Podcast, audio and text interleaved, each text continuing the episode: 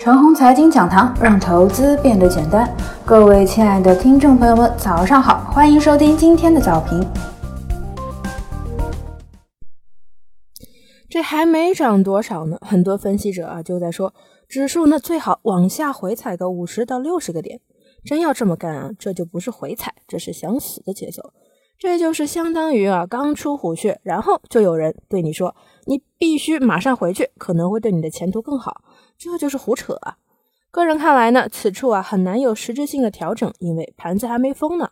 虽然这指数三连阳，但是呢，它的涨法是指数一边涨的同时呢，板块分批在休整。一人出息了，看它是不是沉稳和千紧。如果保持千紧的调子啊，人生便很难有实质性的调整。股市的原理呢也是如此。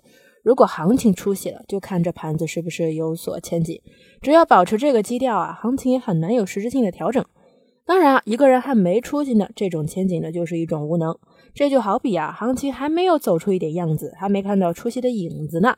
此刻盘子扭捏和前景，那就是一种弱势。那么我想问，眼前的盘子算不算是出息了呢？我想应该是的吧。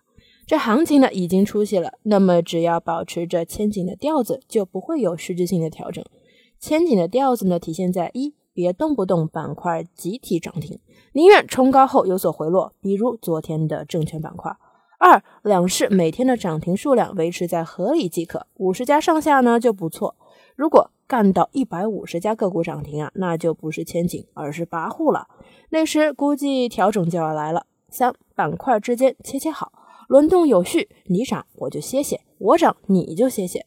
昨天的大金融舞动，很多科技股就选择歇歇，形态又没有坏，歇歇更好。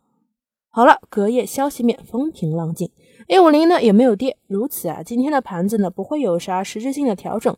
不过呢，今日啊指数估计难涨多少。